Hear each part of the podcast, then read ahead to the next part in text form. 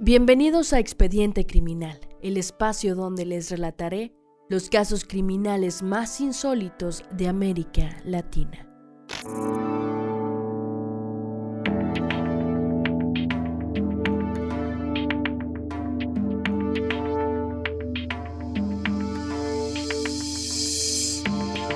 Entre el año 2013 y 2021 se registraron alrededor de 795 incidentes con armas de fuego en escuelas. Si bien el país norteamericano no registra la mayor cantidad de casos, el resto del mundo no está exento de esta práctica. Hay una realidad que es imposible de ignorar. La mayoría de los tiroteos se efectúan en países donde la aportación de armas es legal lugares en los que es normal que una escopeta esté en el mismo sitio donde se juega o se aprende, por ejemplo. Hoy vamos a contarles sobre un caso que se dio en México, donde un niño de tan solo 11 años acabó con la vida de dos personas y dejó varios heridos. Con ustedes el tiroteo en el colegio Cervantes de Torreón. José Ángel era un niño de 11 años que se encontraba cursando sexto grado. Vivía en Torreón, Coahuila, en México.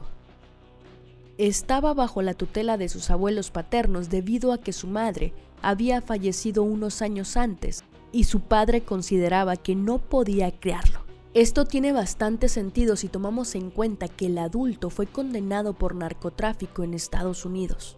Sin embargo, el entorno de la casa no parecía ser apropiado para el pequeño. Su abuelo poseía armas y charlaba regularmente con el niño sobre estas. El uso estaba completamente naturalizado en el hogar. Esto derivó en que José generase una afición por las armas. Guardaba 30 de juguete en su cuarto, además de una pistola taser real. El niño era un estudiante con buenas calificaciones y algo distraído. No mostraba ningún tipo de conducta violenta hacia sus compañeros, o al menos fue así hasta el día de la tragedia. El 10 de enero de 2020 a las 8 de la mañana, José llegó al Colegio Miguel de Cervantes, institución privada en la que estudiaba. Tan solo 20 minutos después, pidió permiso para ir al baño. La profesora se lo concedió.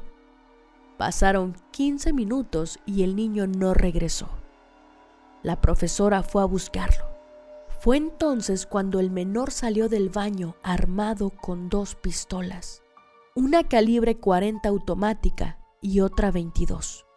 Además, se había cambiado de ropa y puesto una camiseta blanca, tirantes y pantalón negro una clara referencia a uno de los perpetradores de la masacre de Columbine.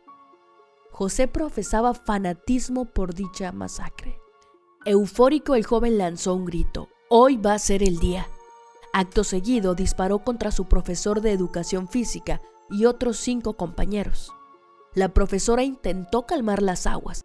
Se acercó por detrás a José y le dijo que por favor se detuviera, cosa que no hizo más que exacerbar. El chico se giró y le disparó en el ojo, provocando una muerte inmediata. Al escuchar las detonaciones, profesores de otros salones ordenaron a sus alumnos resguardarse bajo los bancos. Todo el colegio había entrado en pánico. Sin embargo, los asesinatos no continuaron. El niño se suicidó luego de haber dejado un regadero de sangre a su alrededor. El tiroteo había dejado un saldo de dos muertos, la profesora María Saf Medina y el mismo perpetrador. El profesor de educación física y los cinco alumnos resultaron solamente heridos.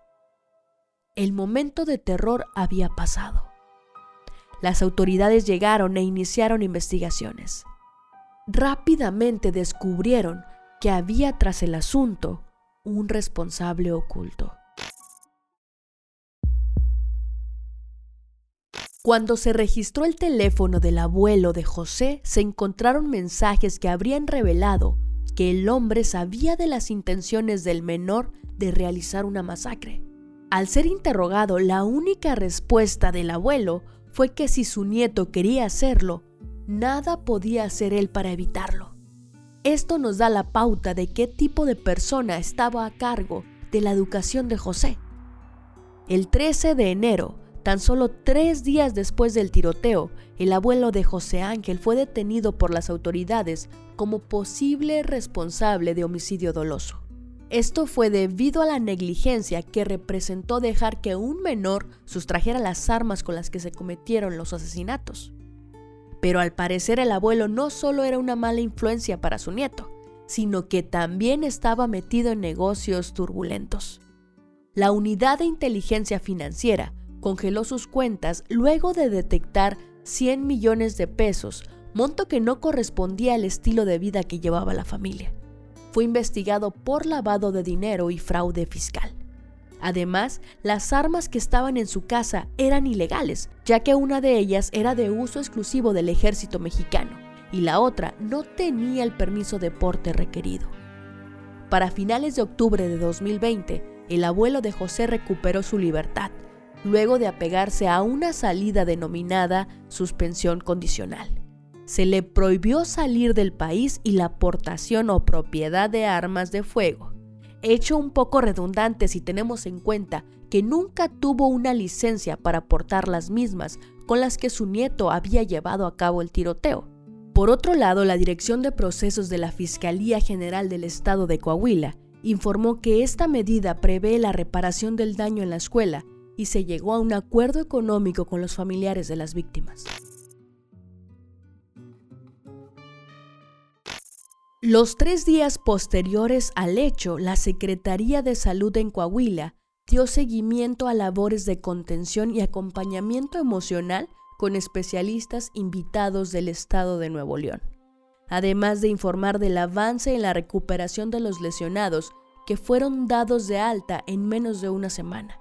El plantel retomó clases el 17 de enero en medio de nuevas medidas de seguridad como la instalación de arcos detectores de metal y el uso de mochilas transparentes, bajo el marco del programa Mochila Segura.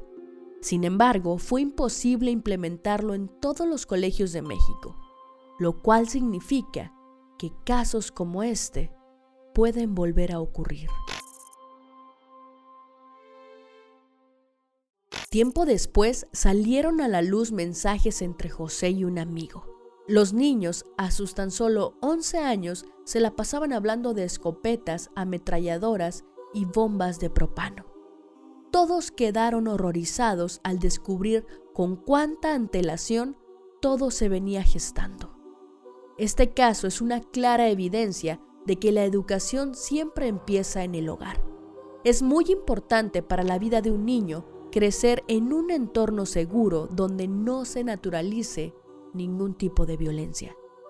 Por otro lado, pero siguiendo la misma línea, la necesidad de controlar el acceso de los pequeños a Internet, donde pueden encontrarse con contenidos no aptos para sus edades, es también algo a evaluarse. Por último, es vital rever las políticas de portación de armas y evaluar qué consecuencias y daños colaterales suelen traer en las sociedades que las aplican. Quizás de este modo si la problemática se aborda de modo completo y orgánicamente, se pueden evitar desgracias en un futuro. Muchísimas gracias por escuchar hasta el final. Esto fue Expediente Criminal, una sección especial de Perfil Criminal. Recuerden que durante el mes de octubre estaremos subiendo un episodio todos los días del 1 de octubre al 31 de octubre, así que todos los días pueden entrar a las plataformas de audio o en YouTube y encontrar algún episodio nuevo. Y pues ya lo saben, mi nombre es Tania Mino, esto fue Expediente Criminal y nos escuchamos a la próxima.